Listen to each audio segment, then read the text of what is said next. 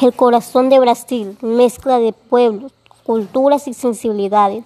eligió para inaugurar los primeros Juegos Olímpicos que celebraban en Sudamérica, un mensaje de compromiso con el planeta, en el que implicó a los más de 10.000 atletas que desfilaron por el escenario de Maracaná, el estadio deportivo más célebre del mundo, testigo de tantas hazañas, selló su unión para siempre con el olimpismo, en una ceremonia divertida, ágil, comprometida y que dio prioridad a la estética por encima de la tecnología. Los indígenas, los inmigrantes europeos, los esclavos llegados de África, el aeroplano de Dumont, la chica de Panamá, las escuelas de samba y los niños de las favelas desfilaron con igual protagonismo en el escenario. A la gran fiesta procedió la llegada de los atletas, pero no habían advertido que el espectáculo llegaría acompañado de un tirón de orejas a los habitantes del planeta por el maltrato que le deparaban.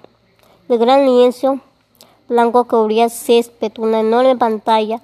sobre la que se proyectaron imágenes impactantes, alusivas a la naturaleza, el urbanismo y la vida en Brasil. En un extremo del, del estadio, una favela levantó con enormes bloques verticales, sirvió la pista de baile de los artistas, más de 5.000 voluntarios y 300 profesionales que participaron en la ceremonia.